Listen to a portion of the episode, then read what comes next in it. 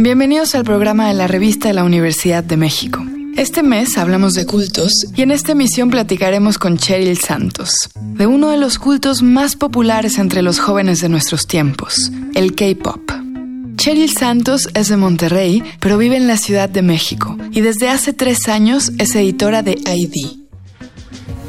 ID su tema principal es la cultura joven, la cultura emergente y todos los talentos que nacen alrededor de, ya no digamos subcultura, sino más bien este tipo de grupos o comunidades, ya sea como LGBT, ya sea personas que están creando música basadas en las raíces latinas y todo este tipo de movimiento cultural que trata más bien de exponer su nuevo talento y no solo seguir con la línea ya establecida. Desde este medio, impreso y digital, Cheryl puede darle rienda suelta a sus intereses personales dentro de la música, el arte o la moda. Además, tiene la afortunada obligación profesional de estar al tanto de las tendencias. ¿Qué están escuchando los jóvenes? ¿Qué dejaron de escuchar o por qué otro músico o grupo lo sustituyeron? ¿Qué aparatos están usando? ¿Qué valoran? ¿Qué rechazan? ¿Qué desean? ¿Cuáles son sus fantasías o sus resistencias? ¿Qué capacidades están desarrollando y qué otras están, tal vez, perdiendo?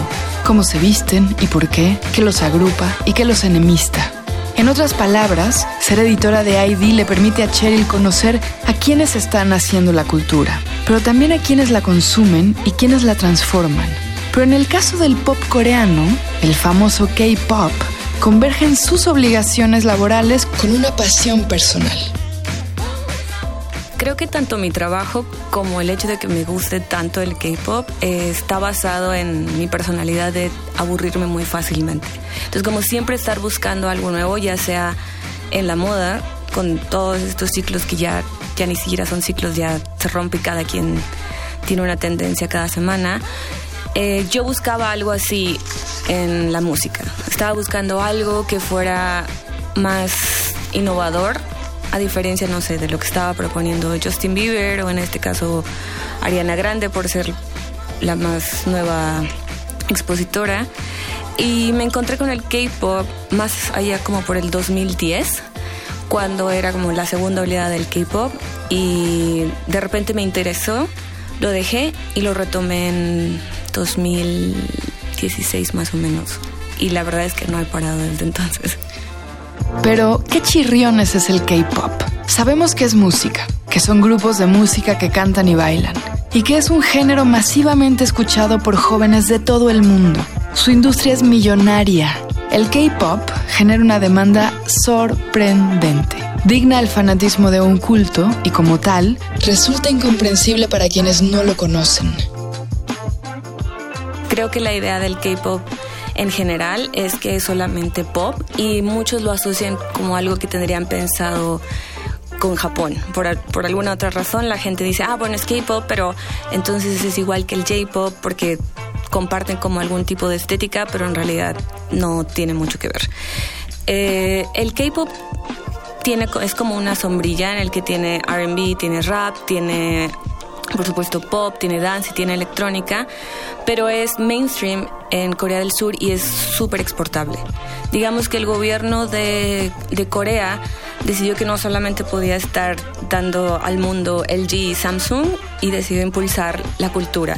Entonces empezó a tener muchísimos em, incentivos, las embajadas tenían concursos y estaban dando a las compañías de entretenimiento muchísimo dinero para que ellos exportaran lo que era el K-pop.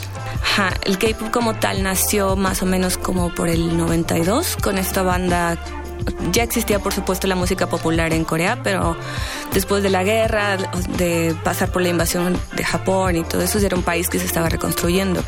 En el 92 existe esta banda que se llama Sotaji en Boys y es cuando la música se vuelve como un estallido de modernidad porque Sotaji, eh, que es uno de los integrantes de esta banda de tres, eh, decide integrar el rap de Estados Unidos a la música pop de Corea. Entonces deja de ser este producto muy bubblegum y empieza a convertirse como en un híbrido de sonidos globales, que desde entonces se ha desarrollado un punto a lo que es hoy en día.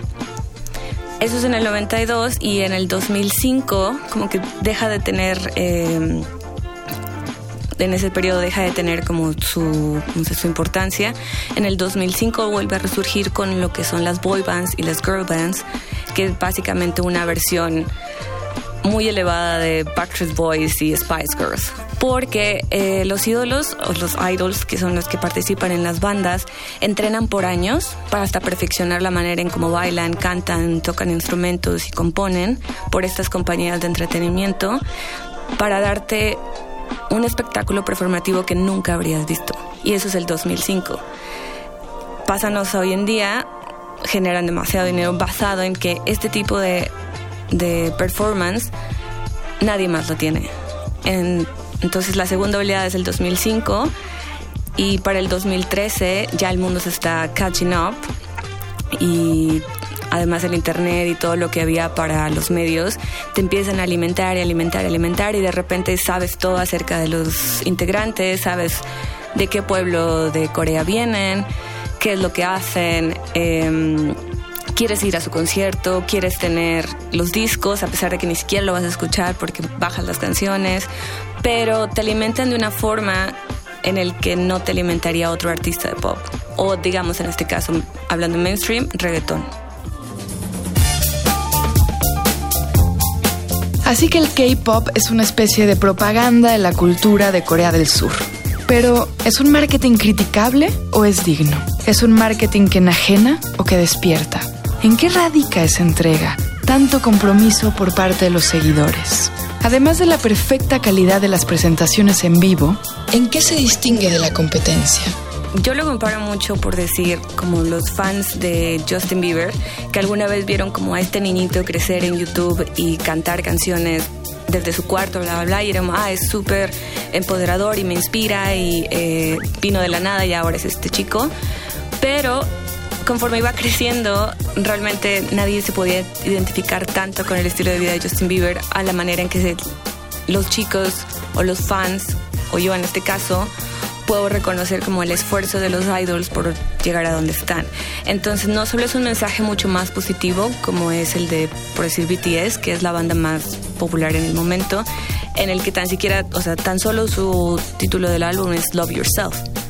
Como eh, todo es acerca de Artists for Healing, es más como está bien que seas tú, quiérete como eres tú, este, aquí estamos para apoyarte, tienes un amigo en nosotros, tienes alguien que se dedica a ti, o sea, si tú eres mi fan, yo te lo voy a, voy a ser recíproco contigo, o sea, no es como una cosa que es de un solo sentido.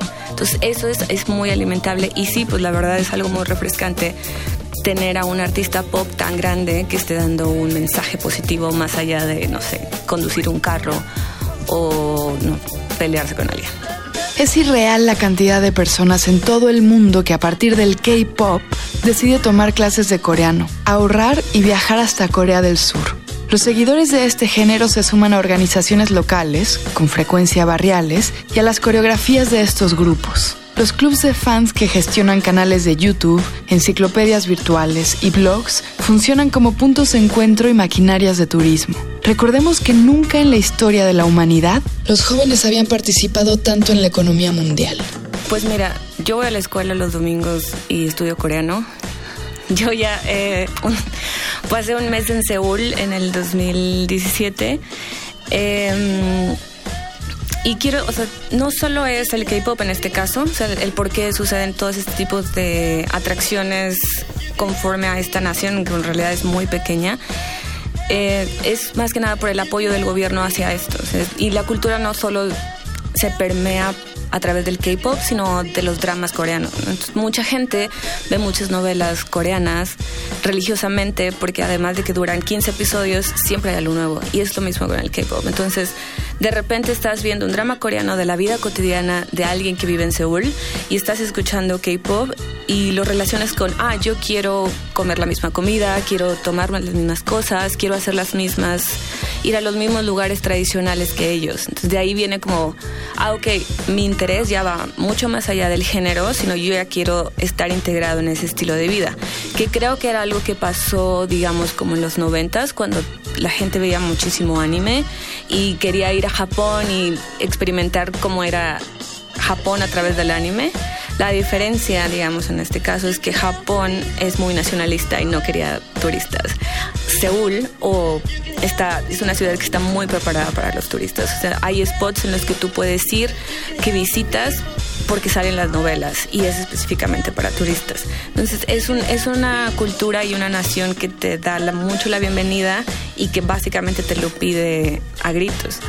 El K-Pop se encarga de que sus seguidores nunca se aburran. Siempre hay canciones nuevas, regresos de las bandas que estaban tomando un descanso, innovaciones en las coreografías, en la puesta en escena, en la moda. No se permite que se agoten las fórmulas. Los ídolos, los integrantes de estos grupos de a veces tres o diez artistas o más, tienen cada uno una personalidad con quien el fan puede identificarse la manera en que yo veo que los chicos ahorita consumen el K-pop es uno por la manera en cómo se ven. los, los idols no tienen, o sea, como no titubean en verse femeninos, lo cual es otra cosa de que estamos hablando de la conversación de género, de los viejos paradigmas de la masculinidad o la masculinidad tóxica de si te ves así, o sea, si te ves como tan bonito, pues no eres suficiente hombre y como que este tipo de cosas embona perfecto con, el, con este nuevo mindset que tienen los jóvenes de decidir por ellos mismos cuál va a ser su propia identidad, si quieren tener o no, o sea, un binario de género, si quieren pertenecer a, o sea, a, una, una escena queer. En muchos de ese caso el K-pop puede alimentar eso porque te dice, está bien, si yo uso un labial está bien, si yo uso maquillaje para la cara está bien y si no lo usas también está bien. Sabes, como que le habla mucho a una nueva perspectiva que tienen. Em, no solo de ellos mismos, sino de lo que podría ser alguien a quien ellos admiran. Este factor de pertenencia, de sentirse parte de una comunidad segura, rompe con el conservadurismo de la música masiva. Pero aunque incluyente y progresista, una maquinaria es una maquinaria. Y si el resultado es tan perfecto, el sacrificio debe ser inmenso. Son estos jóvenes que deciden entrar a una agencia de entretenimiento y tienen contratos que duran 13 años. Entonces de repente su vida les pertenece a estas agencias y pues no hay muchos no podían tener eh, cuentas de Instagram. Existe la muy famosa cláusula de que no pueden salir con nadie no pueden tener novios ni novias porque le pertenecen a su grupo. Eh, eso es digamos la industria no en cuanto a fenómeno pues supongo que sí porque siempre hay como estos comentarios de hate pero eso creo que viene en casi todos como que es algo que sucede ya sea en comentarios de un artículo, ya sea en política, ya sea en lo que sea, siempre va a haber comentarios de odio. Lo que sucede con el fenómeno del K-Pop es um, cuando las fans se obsesionan demasiado y terminan peleándose entre ellos. Eso es lo que sucede. Pero... Um, no sé, o sea, no, no he visto algo tan negativo como para que alguien deje su vida y haga esto solamente. Llegamos al fin del programa. Para leer más sobre cultos, les recomendamos los artículos Bienvenidos a la era de la furia de Pankaj Mishra y el poema Lo quieres más oscuro de Leonard Cohen. Ambos textos se encuentran en el número de este mes de la revista de la Universidad de México. Consúltenla en nuestro sitio web www.revistadelauniversidad.mx. Además recuerda que por 500 pesos al año puedes recibir todos los números de la revista en tu domicilio. Suscríbete. En Twitter y en Facebook nos encuentran como arroba revista-unam y escríbanos sobre este programa a arroba shubidubi. Gracias a Yael Vais, a Miguel Alvarado y a Andrea González. Yo soy Elvis Liceaga. Hasta pronto. Este programa es una coproducción de la revista de la Universidad de México y Radio UNAM. En el papel. En la pantalla. En las ondas. Y en la web. La revista de la universidad abre el diálogo. Radio UNAM. Experiencia sonora.